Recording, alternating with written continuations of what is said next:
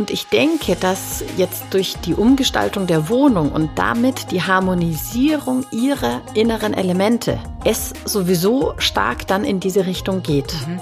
Ich denke, das ist der Hauptgrund, warum vielleicht bis jetzt noch nichts passiert ist, weil alles noch nicht so ganz ausgeglichen war. Und jetzt kriegen wir es hin.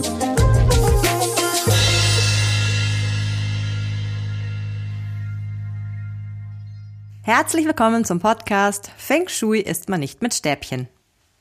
Wenn ihr euch die letzten beiden Folgen angehört habt, dann wisst ihr, dass Julia Ries für Podcast-Hörerin Inge aus Köln eine Feng Shui-Analyse gemacht hat.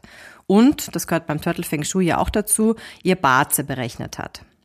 Inge hat uns erzählt, dass sie danach auch sofort mit der Umgestaltung losgelegt hat. Allerdings kamen ihr während der Umgestaltung einige Fragen. Die Fragen hat sie Julia geschickt und die waren so interessant und vielseitig, dass wir beschlossen haben, diese Fragen nicht nur Inga zu beantworten, sondern sie hier im Podcast zu besprechen. Inga war dann so nett und hat uns ihre Fragen nochmal per Sprachnachricht geschickt, sodass wir sie hier im Podcast tatsächlich einbauen können und Julia sie direkt beantworten kann. Mein Name ist Kerstin Trüdinger und meine Fragen-Highlights waren, wie Inga die Krafttiere auch für eine Verkaufsfläche nutzen kann, warum in Ingas Atelier Ruhe sein sollte und wie das Wissen über das eigene Barze einem bei der Partnersuche helfen kann. Inga hat wirklich noch viele weitere gute Fragen gestellt. Daher ist diese Folge auch wieder etwas länger geworden, aber dafür mit ganz vielen konkreten Tipps. Ich wünsche euch viel Freude beim Zuhören und ganz viel Inspiration. Hallo Julia, guten Morgen. Ich muss sagen, ich bin total aufgeregt. Ich bin endlich wieder on air. Hallo Kerstin, ich freue mich ja so, dass du mir mal wieder gegenüber sitzt. Oh, und ich mich erst. Ich habe es echt vermisst. Mir kommt es vor wie eine Ewigkeit. Ich glaube, es war auch eine Ewigkeit. Es war eine Ewigkeit. Ich meine, wie lange ist es her, dass wir solche Tontests gemacht haben? Wie vor Ewig. dieser Aufnahme. Wahnsinn, ich habe es vermisst. Ja, ich auch. Also ich ziehe mich definitiv nicht zurück aus dem Podcast, wie du das jetzt schon ein paar Mal vermutet hast. Ich bin schwer erleichtert. Ich bin gekommen, um zu bleiben. so, ja, Julia, bei dir war einiges los in der letzten Zeit und ist immer noch. Ja viele, viele, viele, viele, viele Seminare. Ja, erzähl mal. Es ist gerade wirklich der Wahnsinn los. Also äh, zum einen haben wir wieder ein Modul 1 abgehalten, was so viel Spaß gemacht hat. Das wird alles immer runder und das Feedback ist so toll und man geht aus dem Seminar raus und hat lauter neue Ideen. Ich komme nur nicht dazu, sie umzusetzen, weil ich parallel mit Modul 2 Seminaren beschäftigt bin. Also der Mai ist wirklich äh, geballt gewesen auch. Aber ich bin so happy, dass und wie es weitergeht. Äh, ich kann nur allen sagen, macht mit, das macht so viel Spaß. Also sowohl als Teilnehmer als auch als Seminarhalter. Mhm. Da passiert so viel Austausch. Und da könnte man ja auch hinkommen, wenn man anfängt mit dem Modul 1, Modul 2, Modul 3. Und ja. irgendwann kann man dann ja selbst Beraterin sein. Richtig? Auf jeden Fall, genau. Das ist ja der Plan. Also wir bieten ja jetzt Modul 2 nicht nur einzeln buchbar die Seminare an, sondern wir haben das jetzt auch gesplittet. Das ist übrigens die Neuigkeit an alle, mhm. weil wir festgestellt haben, nicht jeder will ja gleich Beraterin werden, sondern eventuell schon alles genau lernen, aber halt für sich selbst. Mhm. Und diesen wollen wir Ihnen einfach die Möglichkeit anbieten zu sagen, okay, ihr könnt auch alle Seminare von Modul 2 machen. Ihr könnt die auch nur online mitmachen. Ihr müsst keine Praxistage machen. Ihr müsst auch keine Prüfung machen, weil ihr macht's ja nur für euch. Und wer dann aber möchte, kann jederzeit auch einen Praxistag dazu buchen und am Ende, wenn es alles gemacht wurde, auch die Prüfung machen. Aber alles kann, kein Muss. Voll gut. Und das dann eben, also für die Selbstanwender auch zum reduzierten Preis. Mhm. Natürlich, mhm. deutlich reduzierter und halt eben hoffentlich auch attraktiver dadurch. Mhm. Und weil wir jetzt eben auch viele Praxistage und Workshops mit dazu anbieten, wird das Modul 2 für all die, die dann auch zertifizierte Berater werden möchten, ein bisschen teurer, aber dafür können sie es danach auch wirklich, also mhm. auch wirklich anwenden. Darum geht's uns. Und weil ich ja auch mitkriege, wie viel Arbeit vor allem du, aber auch dein Team in die Schulungsunterlagen steckt, Erzähl mal dazu kurz was. Das finde ich nämlich auch total interessant. Man bekommt ja auch Material dann, wenn man so ein Seminar besucht. Ja, was genau. ist das genau? Und zwar zu jedem einzelnen Seminar bekommt man ein Schulungsheft und ein Arbeitsheft. Mhm. Und in dem Schulungsheft steht sozusagen alles richtig drin, so dass man ich sage jetzt mal im Prinzip auch, ohne jetzt im Seminar alles aufzuschreiben oder wirklich mitzukriegen, dass man alles nochmal nachlesen kann. Sicher fallen im Seminar noch ein oder andere Sachen, die dann als Information durchaus wichtig sind. Aber so das, das Grundlegende steht in diesem Schulungsheft alles drin. Mhm. Und dann hat man ein Arbeitsheft, das voller Fragen und Übungen ist so dass man das auch entweder noch sofort am Abend mal ausprobieren oder machen kann, weil nur durch das Anwenden oder auch durch das Fragen beantworten kann man sich ja selbst überprüfen, ob man das jetzt alles verstanden hat. Absolut. Oder eben auch, wo hängt's denn oder wo tauchen plötzlich interessante Fragen auf? Und das ist ja dann auch das, was uns wieder interessiert. Mhm. Wo bleibt ihr hängen? Oder welcher Gedanke kommt euch dazu? Also das passiert tatsächlich auch in den einzelnen Seminaren, dass wir auch miteinander in Diskussionen kommen, dass wir uns Bilder anschauen und gemeinsam überlegen, wo könnte jetzt das Facing sein, wo siehst du eins der Krafttiere und solche Sachen. Mhm. Und das wird dann diskutiert. Das heißt, ihr geht gemeinsam dieses Arbeitsheft während des Seminartages durch und dann zum nochmal Nachschlagen hat man dann das Schulungsheft. Genau. Im Prinzip, ähm, ja, also wir gehen das Arbeitsheft nicht wirklich durch. Ich verweise sozusagen immer wieder mal drauf oder es kommt ein Moment, wo ich sage, da können wir jetzt die und die Übung machen, die findet ihr im Arbeitsheft und die könnt ihr jetzt erstmal für euch machen und dann besprechen wir es oder wir machen was zusammen. Und es gibt aber auch einiges, was wir jetzt im Seminar nicht besprechen, was im Arbeitsheft ist, was man dann einfach zur Selbstwiederholung dann auch nochmal machen kann. Mhm. Und es ist ja auch so, dass selbst wenn so ein Seminar dann abgeschlossen ist, man uns ja immer kontaktieren und fragen kann, wenn man eben irgendwo hängen bleibt. Man findet auch zum Beispiel Aufgaben im Arbeitsheft, die wir dann im Rahmen eines Workshops machen. Mhm. Also wir bieten dann eben auch Workshops an, wo wir mal vier Stunden zusammen eine größere Aufgabe bearbeiten oder eben ein Teil erstmal selbst bearbeitet wird und wir es dann zusammen durchsprechen. Mhm. Finde ich richtig gut, weil also mir geht's schon so, dass wenn ich was selbst erarbeite, dass es einfach besser hängen bleibt. Ist eigentlich auch das Muss. Mhm. Also äh, das so geht's uns allen. Wir müssen alle erstmal ein paar Grundlagen hören, das meiste am besten selbst erarbeiten. Mhm. Das haben wir jetzt festgestellt, ist jetzt im Feng Shui nicht immer so einfach. Also da müssen wir schon auch viel erzählen, aber allein auch das Erzählte dann in einer Variante wieder zu verwenden und weiter zu bearbeiten, auch das hilft dann tatsächlich sehr. Mhm. Und das macht so Spaß weil man einfach, das haben wir auch schon mitgekriegt, ähm, dass unsere Teilnehmerinnen dann aus dem Seminar rausgehen und mit ganz anderem Blick durch die Welt gehen. Und dann allein schon auf dem Weg zum gemeinsamen Essen diskutiert wird, ist das jetzt ein Feuersymbol oder ist das jetzt eher Holz oder was ist das? Mhm. Wobei das ja wirklich was ist, was relativ lange dauert, bis das so richtig sich verfestigt hat. Also lustigerweise ist bei uns das daheim gerade großes Thema. Man muss Dinge immer wieder üben, um sie zu können. Also mhm. immer wieder wiederholen, wiederholen, wiederholen, üben, üben, üben. Und ich beobachte das an mir ja lustigerweise. Wir nehmen jetzt knappe zwei Jahre schon diesen Podcast auf. Und das war ja wirklich, das ist so durchgesickert von Tag zu Tag, von Woche zu Woche und Monat zu Monat. Und mein Wissen jetzt und wie ich Dinge wahrnehme, ist komplett anders als von vor zwei Jahren. Faszinierend, gell? Absolut. Also mhm. ich glaube, das ist auch was, da darf man, ich glaube schon, dass die, die Lernkurve am Anfang sehr stark nach oben geht, mhm. aber es ist trotzdem was, wo man immer wieder aufmerksam sein muss, was man immer wieder praktizieren muss, sich die Dinge anschauen, drüber sprechen und dann kann man es auch verstehen. Geht mir ja im Prinzip genauso. Also es gibt auch einige Aspekte im Feng Shui, die ich selber jahrelang nicht gebraucht habe, nicht angewendet habe. So wie eben manche Dinge aus der Umgebungslehre, aus dem Sanhe. Mhm. Und dann war ich so froh, dass ich zum einen im Rahmen der Seminare mich wieder damit befassen konnte und eben auch im Vorfeld bei Beratungen bin ich dann wieder drüber gestolpert und habe mir gedacht, oh, wie geil, dass ich es jetzt endlich wieder verwenden mhm, kann. genau. Und ähm, habe dann auch immer wieder selber einen neuen Blick darauf bekommen. Und das macht so Spaß. Danke für das Stichwort. Beratungen. Da wollte ich nämlich auch noch kurz drauf zu sprechen kommen. Wir hatten ja jetzt zwei Beratungen. Die haben sich jeweils über zwei Folgen auch erstreckt, weil es einfach auch ein langer Prozess ist. Also es ist erstens mal viel an In- und auch an Output, was mhm. dann dabei entsteht. Und ähm, es waren jeweils lange Gespräche, die du dann auch mit den, in dem Fall Hörerinnen geführt hast und ähm, ihnen eben die Ergebnisse ihrer Analyse mitgeteilt hast.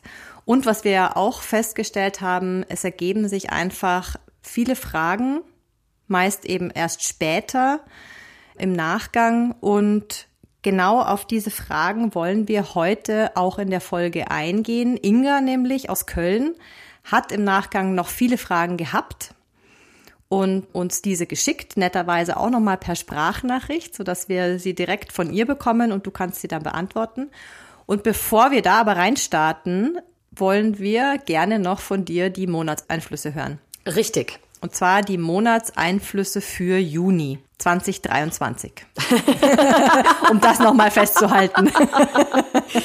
Für all diejenigen, die uns jetzt im Jahr 2040 zuhören, hier kommen die Monatseinflüsse genau. für Juni 2023. Fragen dazu gerne per E-Mail. Wir gucken mal, wer sie beantwortet. Ja, ähm, im Juni 2023 ist es tatsächlich so, dass die Monatseinflüsse sich mit dem 6. Juni verändern. Also ab dem 6. Juni gelten diese Einflüsse und die laufen bis zum 7. Juli. Juli. Mhm. Also das ist ganz witzig, vom 6.6. bis zum 7.7. Mhm. Grüße gehen übrigens raus an eine gemeinsame Freundin von uns, die auch treue Podcast-Hörerin ist. Die hat an diesem Tag Geburtstag. Am 6.6. oder am 7.7.? Am 6.6. Sie weiß dann schon Bescheid. Das ist lustig. Ich kenne nämlich zwei, die am 7.7. Geburtstag haben. die sollten wir vielleicht mal zusammenbringen. Gute Idee. So, wir sprechen über die Monatseinflüsse.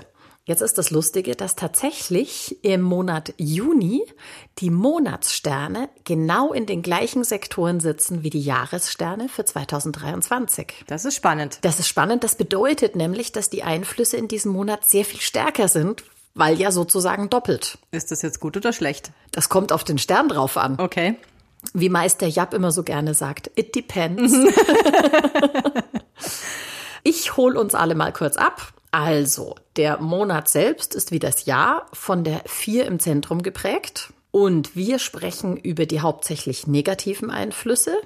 Die da sind zum einen der Krankheitsstern, die Nummer 2. Der sitzt im Osten, also im Ostsektor. Den bekommen wir am besten mit richtig ordentlich Metall in den Griff. Also große Metallkugeln, im Prinzip in diesem Bereich platzieren, dann ist die beschäftigt. Dann sprechen wir über den Streitstern. Das ist der Stern Nummer drei. Das ist das große Holz. Der sitzt im Südosten und den sollten wir auch in Schach halten und zwar am besten durch kleines Metall. Man muss sich das so vorstellen, da ist die große dicke Eiche und wir kommen jetzt mit dem kleinen Taschenmesserchen und ritzen ein bisschen in die Rinde. Das juckt den Baum nicht wirklich. Aber dieser kleine Impuls, dieses bisschen Anpieksen, sorgt dafür, dass dieser Stern beschäftigt ist. Mhm. Und uns so weniger Streit hereinträgt. Also ganz besonders wirkt dieser Stern, wenn im Südostsektor auch noch der, die Eingangstür ist. Dann wird der Streit wirklich hereingetragen. Mhm. Dann haben wir noch die sieben, die schlechte Metallenergie, das ist kleines Metall, die sitzt im Nordosten. Also alles nach wie vor wie überhaupt im Jahr 2023. Das heißt, wenn wir offenes Geld haben, offene Rechnungen haben, Geld, das uns zusteht, aber noch nicht da ist, dann bekommen wir das, indem wir dieses Metall beschäftigen, bisschen ärgern, indem wir in diesem Sektor eine Kerze anzünden. Dann kommt das Geld. So, grundsätzlich, ich habe schon gesagt, die vier steht im Zentrum. Das heißt, dieses Jahr und auch dieser Monat sind nach Feng Shui-Sicht unter dem Einfluss dieser vier, dieses kleinen Holzes. Und das fördert ein bisschen unsere Kommunikation, tut uns gut, ist ein positiver Stern. Und wenn wir die schlechten Sektoren beachten und darauf reagieren, kann es eigentlich nur gut laufen. Mhm. Gut, also, wir wissen alle, was wir zu tun haben. Wir hören uns jetzt die erste Frage von Inga an. Also ich bereite dich schon mal darauf vor. Sie hat viele Fragen. was gut ist. Das heißt, äh, viele kurze Antworten meinerseits sind gefragt. Das auf jeden Fall. Gut. So viel wie nötig, so wenig wie möglich. Mhm. Und wir fangen einfach mal an. Ich hatte es so verstanden, dass die Wand hinter meinem Arbeitstisch ja die Schildkröte sein soll. Die entspricht ja aber dem Element Wasser. Warum nochmal soll die Wand also grün oder rot sein und dann entsprechend dem Element Holz oder Feuer entsprechen? So, bitte. Eine darfst. wunderschöne Frage. Der Raum soll mit Holz oder Feuer gestaltet werden. Zum einen, um die förderliche Holzenergie in diesem Raum zu fördern, aber vor allem auch, um die Inga selbst zu fördern. Und ja, die Schildkröte ist zwar dem Element Wasser zugeordnet und natürlich wäre es doppelt gut, wenn jetzt die Schildkröte auch noch irgendwie blau gestaltet ist, aber darum geht's in diesem Fall tatsächlich nicht. Also wenn die Wand hinter Ingas Tisch einfach dunkel gestrichen ist und jetzt mal egal in welcher Farbe, dann bildet sie die Schildkröte aus und als Farbwahl nehmen wir das, womit wir den Raum und Inga fördern möchten. Mhm. Dann kommen wir zur nächsten Frage. Der Tiger rechts vom Schreibtisch, der entspricht ja dem Element Metall. Sollte es sich dann auch um eine Metallform oder Farbe handeln? Auch, eine gute Frage. Super, auch das wäre natürlich optimal, tatsächlich.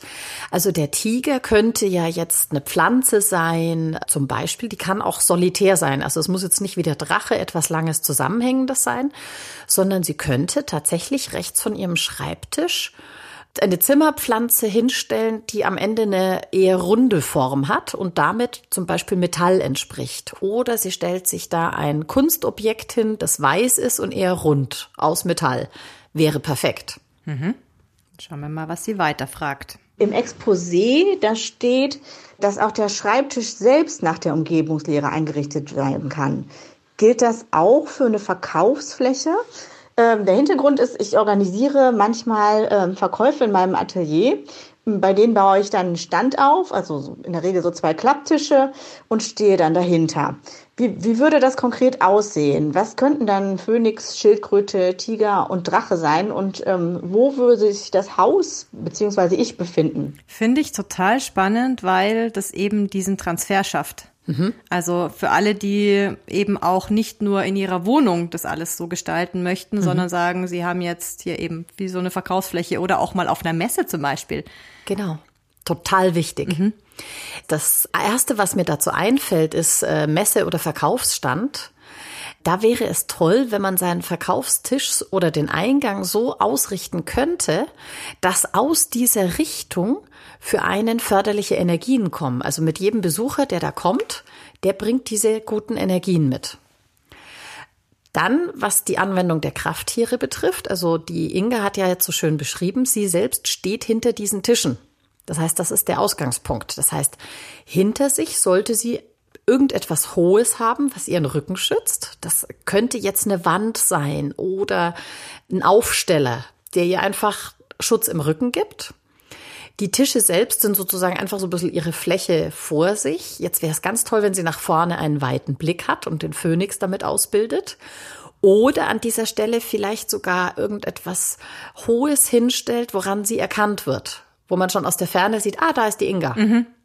Das wäre auch der Phönix. Links von sich kann sie den Drachen durch Aufsteller, Regale, Möbel, Pflanzen ausbilden und eben rechts von sich auch wieder den Tiger ausbilden durch eine schöne Pflanze oder eine große Sache, eine, eine, eine Säule, wo dann irgendwas Tolles draufsteht, das eben auf jeden Fall höher ist als ihr Tisch. Und so kann sie sich die vier Krafttiere an dieser Stelle ausbilden und von den guten Energien profitieren. Mhm. Ich kann mir den Stand richtig gut jetzt vorstellen. Ich auch, ich will dahin. Ja. und auch zu dem Thema, mich hatte ähm, im Exposé ein bisschen irritiert, dass die Schildkröte ein Tintenfass sein könnte. Aber nach der Umgebungslehre steht die Schildkröte ja eigentlich hinter dem Haus beziehungsweise der Person. Und das Tintenfass würde auf dem Schreibtisch stehen. Oder habe ich da was falsch verstanden? Ja, genau. Jetzt ist es eben so, dass man tatsächlich die vier Krafttiere auch immer so wie alles, was wir mit Sektoren und so weiter in Feng Shui anwenden, kann man immer weiter verkleinern und dann eben zum Beispiel auch auf dem Schreibtisch anwenden. Jetzt ist es mit dem Tintenfass verständlicherweise irritierend. Im Prinzip könnte man jetzt die vier Krafttiere aus der Sicht des Betrachters anwenden. Das heißt aus der Sicht von Inga selbst, dass sie auf die vier Krafttiere blickt. Das heißt, sie hat vor sich ein Blatt Papier und dieses Blatt Papier ist das, worum es sich handelt. Und von ihrer Sicht aus hinter dem Blatt Papier steht das Tintenfass, mhm. die Schildkröte, blau. Dann aus ihrer Sicht links vom Papier bildet sich der Tiger, sei es durch ein Kästchen, das da irgendwie ist, oder äh, kann eben wieder auch was Einzelnes sein, der Becher, wo die Stifte drin sind. Und aus ihrer Sicht rechts vom Papier bildet sich der Drache aus. Das heißt, irgendetwas Längeres, was nach vorne niedriger wird. Mhm. Irgendein Teil vom Schreibtisch oder so. Und sie selbst ist da, wo der Phönix ist. Mhm. Das ist ja auch so ein Thema, dieses Raster, dass man das Raster auf die komplette Wohnung, auf die einzelnen Räume und dann nochmal beispielsweise nur auf den Schreibtisch legen kann, mhm. was man auch erstmal so, sag ich mal, verstehen und verinnerlichen muss, was manchmal eben zur Verwirrung, offensichtlich zur Verwirrung führen mhm. kann. Deswegen danke dafür, für die Erklärung. Oh, sehr gerne. Wir machen mal weiter. Und außer dem Schreibtisch hätte ich im Atelier noch ein paar Möbelstücke unterzubringen, nämlich einmal einen schwarzen Schrank mit Materialien, dann so ein quadratisches weißes Regal, so ein Expedit von Ikea und ähm, für Kundenbesuche, die aber nicht so fürchterlich häufig sind, eine Sitzecke. Gibt es dafür, also für diese Möbelstücke, bessere oder schlechtere Plätze? Tolle Frage. Sie könnte jetzt tatsächlich diesen schwarzen Schrank auch hinter sich als Schildkröte stellen. Mhm. Und den Rest der Wand oder die Wand hinter dem Schrank auch dann zum Beispiel rot oder grün streichen also sozusagen doppelte Kombi, mhm. könnte ich mir auch ganz nett vorstellen. Und der schwarze Schrank würde ja auch wieder die Schildkröte symbolisieren, weil schwarz steht ja auch für Wasser. Mhm. Das Expedit könnte sie rechts vom Schreibtisch als Tiger platzieren, weil das hat ja keine Rückwand. Insofern, es wäre ein bisschen schade, wenn sie jetzt das Expedit links vom Schreibtisch vors Fenster oder vor die Wand platziert. Also das wäre so eine Idee. Und die Sitzecke selber sollte sie am besten in den Bereich links von der Eingangstür zum Atelier in diese Ecke stellen, weil wenn ich jetzt eben das Loschou-Raster wieder nehme und auf ihr Atelier lege, dann ist das die Ecke mit der guten Kommunikationsenergie. Mhm. Und es ist eine schöne Ecke. Also man kommt rein und hat dann rechts von sich tatsächlich so eine Sitzecke. Mhm. Das wäre der beste Platz. Okay. Jetzt kommt, wie ich finde, auch eine sehr interessante Frage. Aus welchem Grund nochmal soll ich hier im Atelier äh, für Ruhe sorgen? Weil im Atelier ist die Energie 4-3. Die 3 ist schlechte Holzenergie, haben wir ja gerade gehört, ist der Streitstern. Die 4 ist gute Holzenergie. Gute Kommunikation und Kreativität. Jetzt kann ich also, weil beides Holz ist, durch die Gestaltung des Raumes nicht nur einen Stern irgendwie fördern, sondern ich würde automatisch beide fördern oder klein halten. Deswegen kann ich jetzt in diesem Fall ganz besonders nur durch Aktivität oder Ruhe dafür sorgen, dass entweder der eine oder andere Stern aktiv ist. Mhm. Und weil die vier der Sitting-Stern ist, aktiviere ich den durch Ruhe. Wenn also Aktivität im Raum ist, dann ist die drei aktiv, dann kann es zu Streit und Missverständnissen kommen.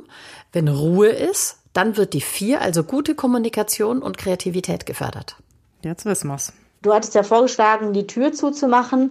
Allerdings, ich arbeite gar nicht so gern in geschlossenen Räumen. Aber wäre so ein japanischer Türvorhang zum Beispiel eine Möglichkeit, um die Energieautobahn sozusagen ganz sanft zu unterbrechen? Das ist eine super Idee. Im Prinzip kann sie das mit dem Vorhang machen.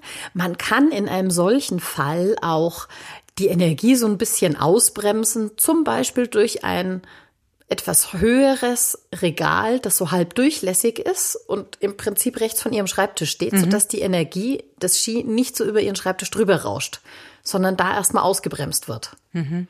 Und das hätte dann den gleichen Effekt. Genau, darum geht's. Mhm.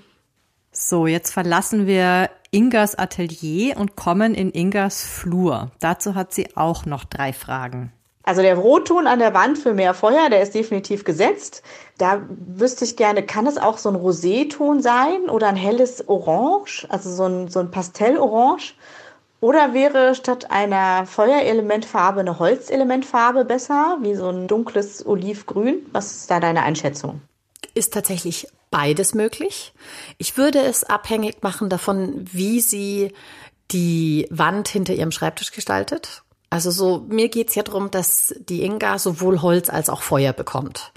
Und wenn jetzt im Atelier eher Holz vorhanden ist, dann bietet sich an, im Flur eher Feuer zu gestalten oder andersrum. Das heißt, da eher Rottöne und nicht die Erdtöne. Genau.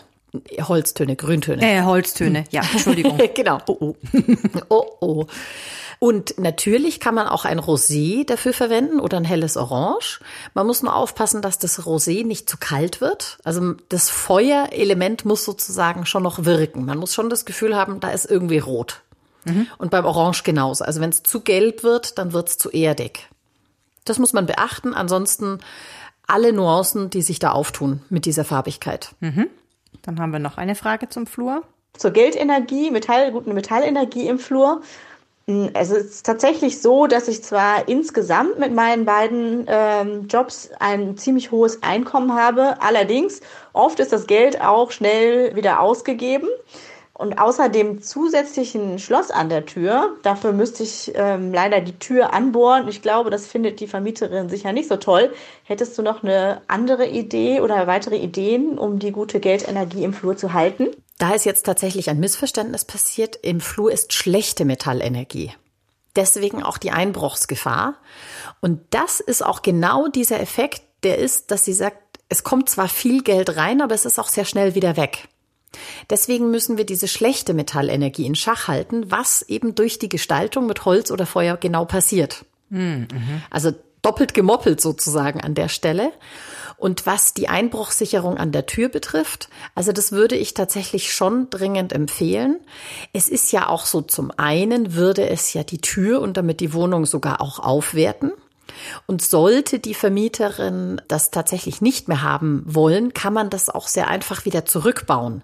Also man kann sowohl die Löcher, die durchs Anschrauben passieren, sehr gut zuspachteln.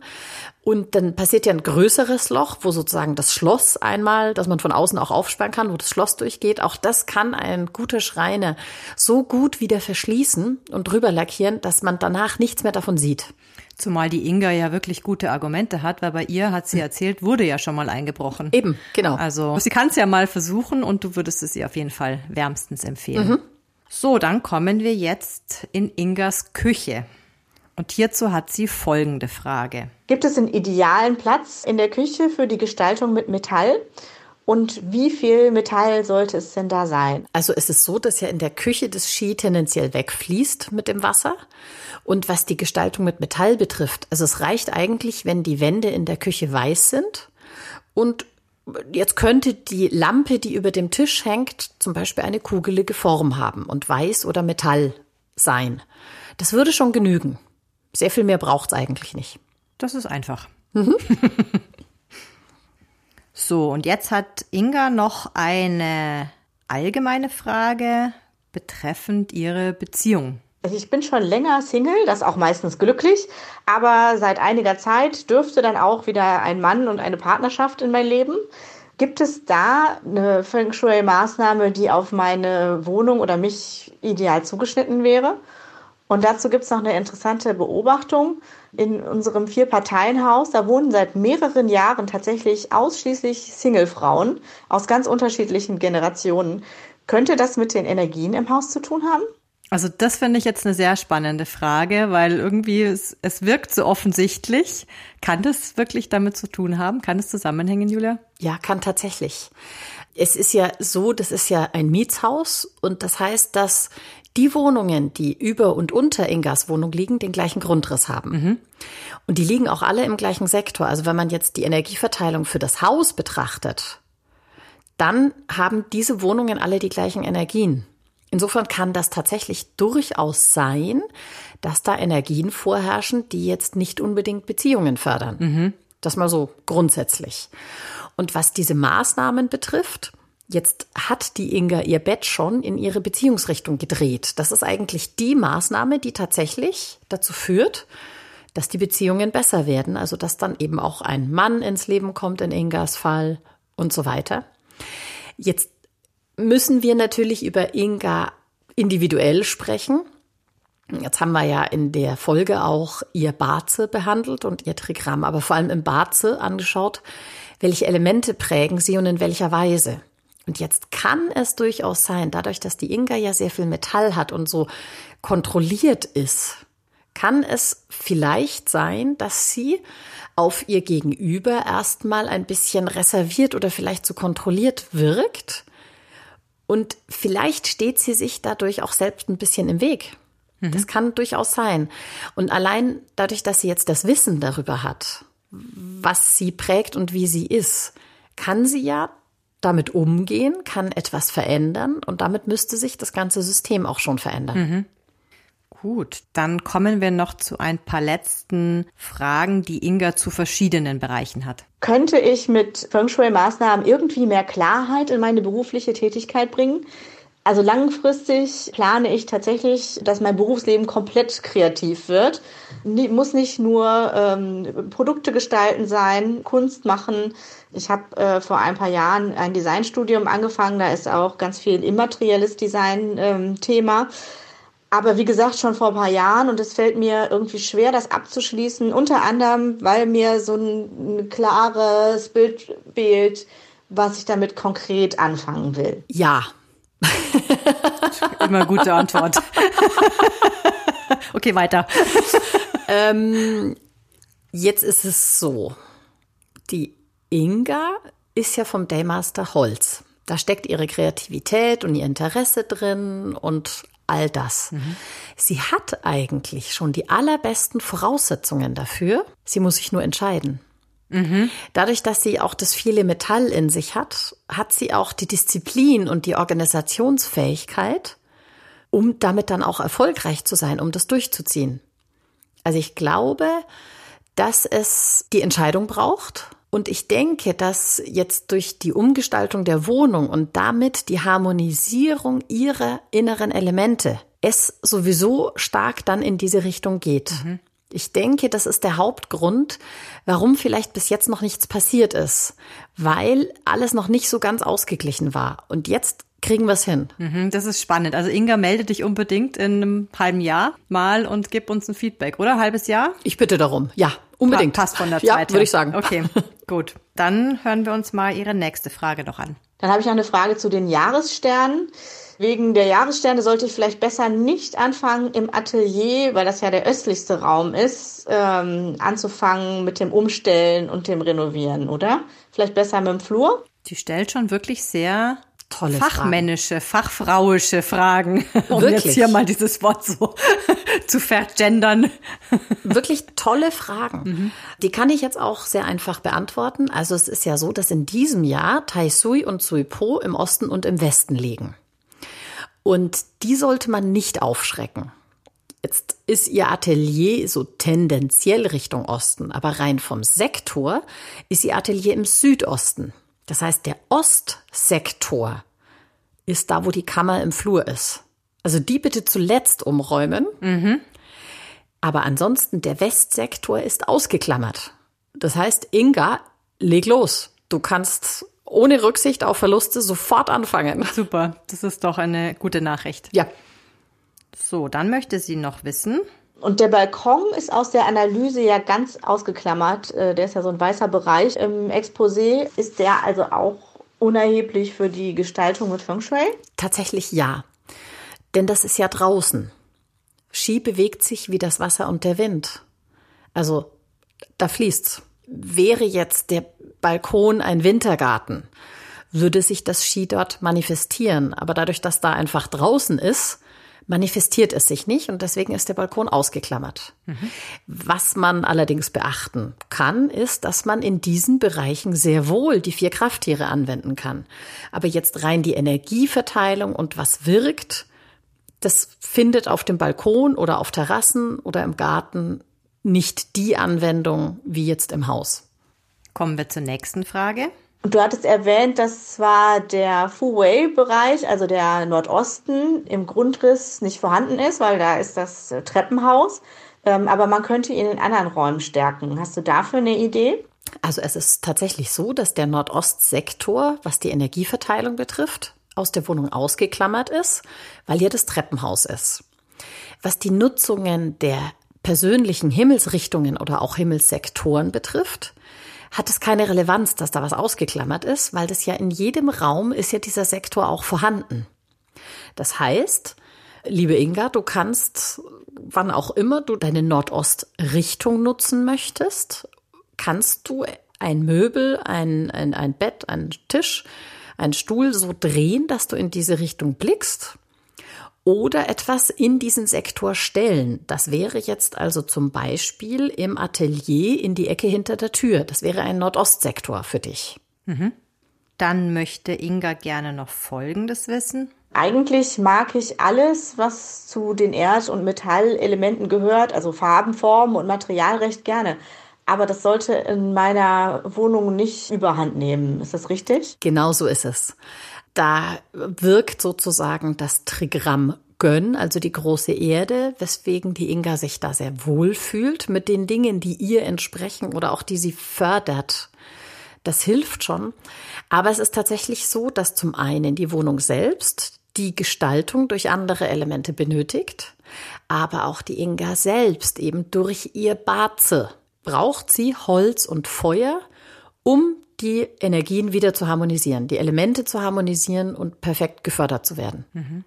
So, dann kommen wir schon zu Ingas letzter Frage. Was ich mich schon länger frage, gibt es in meiner Wohnung bessere oder schlechtere Orte, um erstens Finanzunterlagen aufzubewahren, also Honorarabrechnungen, Steuerunterlagen, sowas. Und dann gibt es in meiner Wohnung bessere oder schlechtere Orte, um Erinnerungsstücke aufzubewahren, also zum Beispiel Briefe oder Souvenirs. Ich beantworte die Frage rückwärts. Für die Erinnerungsstücke oder so gibt es jetzt keine besonderen Orte. Für die Finanzunterlagen könnte man jetzt sagen, die symbolisieren ja auch irgendwie das Geld. Und vergleichbar, wenn Inga einen Tresor hätte, würde ich das dann am selben Ort aufbewahren. Und das ist bezogen auf ihren Schreibtisch, dort wo der Drache ist. Das heißt, wenn sie am Schreibtisch sitzt, links von sich. Denn der Drache steht für dieses Geld. Da wäre es durchaus gut, die Sachen aufzubewahren. Worauf man bei einem Tresor eben achten soll, ist, dass die Tür sich nicht nach Westen öffnet, denn sonst fließt das Geld heraus. Mhm. Okay. Ja, ich denke, damit hast du jetzt Inga eine Menge ihrer Fragen beantwortet und sie kann direkt starten mit ihrer Umgestaltung. Ich habe noch eine weitere Frage für dich von einer anderen Hörerin. Sie hat uns eine Frage geschickt, die ich dir jetzt mal vorspiele. Hallo liebe Julia, hallo liebe Kerstin. Vielen Dank erstmal für euren tollen Podcast, den ich immer sehr, sehr gerne höre. Ich habe eine Frage an euch. Ähm, was haltet ihr allgemein von Familienbetten? Weil wir haben eine kleine Wohnung und ähm, unser Sohn, der jetzt gerade vier Jahre alt geworden ist, hat kein eigenes Kinderzimmer und das Kinderbettchen, was in unserem Schlafzimmer steht, wird jetzt zu klein und so dachte ich, dass wir unser Bett einfach vergrößern können für ihn bis wir irgendwie die Möglichkeit für ein eigenes Zimmer haben. Wir haben ein Boxspringbett und da wollte ich als nächstes dazu fragen, was haltet ihr von Boxspringbetten? Weil ich gelesen habe, dass das im Feng Shui nicht so gut ist wegen dem Metall in dem Bett. Genau, das sind meine beiden Fragen. Ich hoffe, ihr könnt mir helfen. Viele liebe Grüße aus Mainz von Lucia. So, wie sieht's aus so. mit Lucias Frage? Ähm, jetzt ganz grundsätzlich finde ich, muss man da auch immer gucken, was will das Kind, was funktioniert für die Eltern. Es gibt ja Kinder, die wollen alleine schlafen. Es gibt Kinder, die wollen bei den Eltern schlafen. Es gibt Eltern, die schlafen super, wenn das Kind mit im Bett liegt und andersrum. Das ist bei mir der Fall. Mhm. Ich krieg kein Auge zu. Also bei mir ist es chancenlos. Aber wenn sozusagen das mit den äußeren Umständen geklärt ist, also aus Feng Shui-Sicht spricht jetzt erstmal grundsätzlich nichts gegen ein Familienbett. Es wäre natürlich förderlich, wenn die Kinder in ihrer eigenen Richtung liegen, also in ihrer plus 60.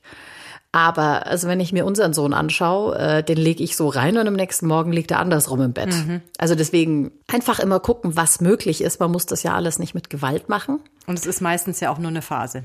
So ist es. Mhm. Also deswegen, äh, ich denke spätestens, wenn es in die Schule geht, wäre die Nutzung der Plus 60 wichtig, weil das die Kinder dann unterstützt. Aber ansonsten einfach schauen, was euch allen gut tut und auch beobachten. Schläft er gut oder was Wie, wie entwickelt sich das? Mhm. Und wie ist es mit dem Metall im Bett? Ja, also es gibt wenige Betten, wo gar kein Metall drin ist. Äh, allein schon, wenn man an den Lattenrost denkt. Also es gibt ja viele, die dann nur mit Holz und Gummi und so sind. Aber ein reines Metallbett fände ich jetzt schwierig. Aber auch das ist ein bisschen so eine Gefühlssache. Aber so wie ich es verstanden habe, Boxspringbett bedeutet ja, die Matratze ist mit diesen Feder. Im Prinzip, Federn, ja, genau. Metallfedern genau. Und mehrere Schichten. Mhm. Ganz ehrlich, das sehe ich jetzt nicht so, nicht so wild. Also auch da, es gibt Menschen, die da sehr durchlässig und empfindlich darauf reagieren, dass da jetzt vielleicht ein Metall ist. Ihr könnt es auch mal ausprobieren, einen Kompass aufs Bett legen. Dreht sich die Nadel, passiert da irgendwas oder passiert da eigentlich nichts?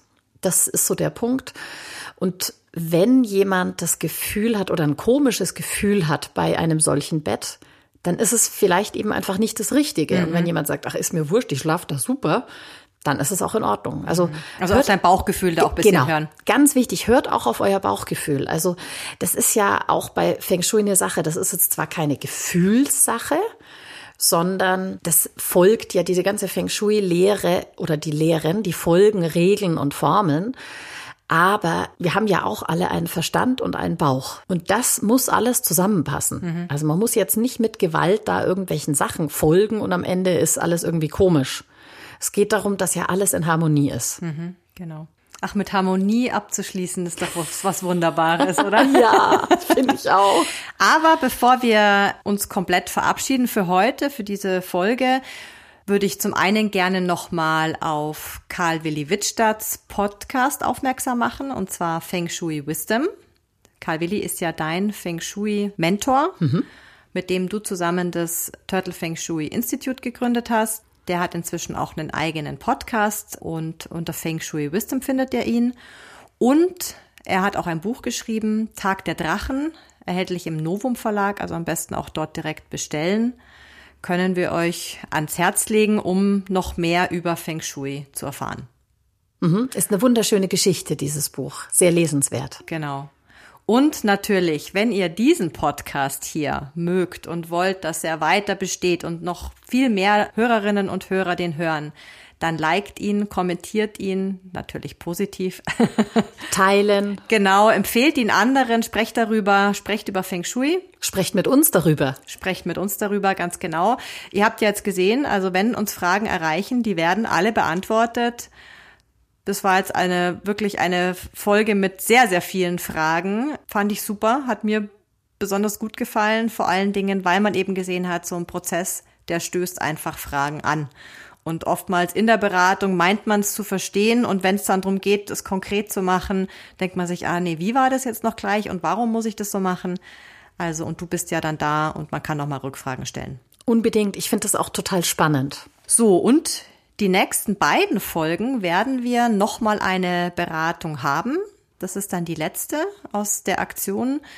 Und da werden Hans und Katharina beraten von dir. Das sind zwei sehr spannende Folgen, also freut euch drauf.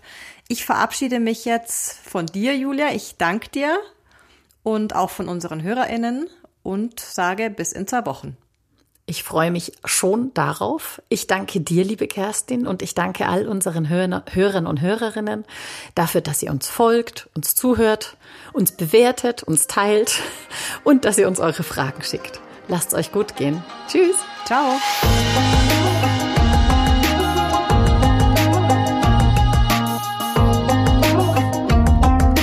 Dieser Podcast wurde produziert von Kerstin Trütinger.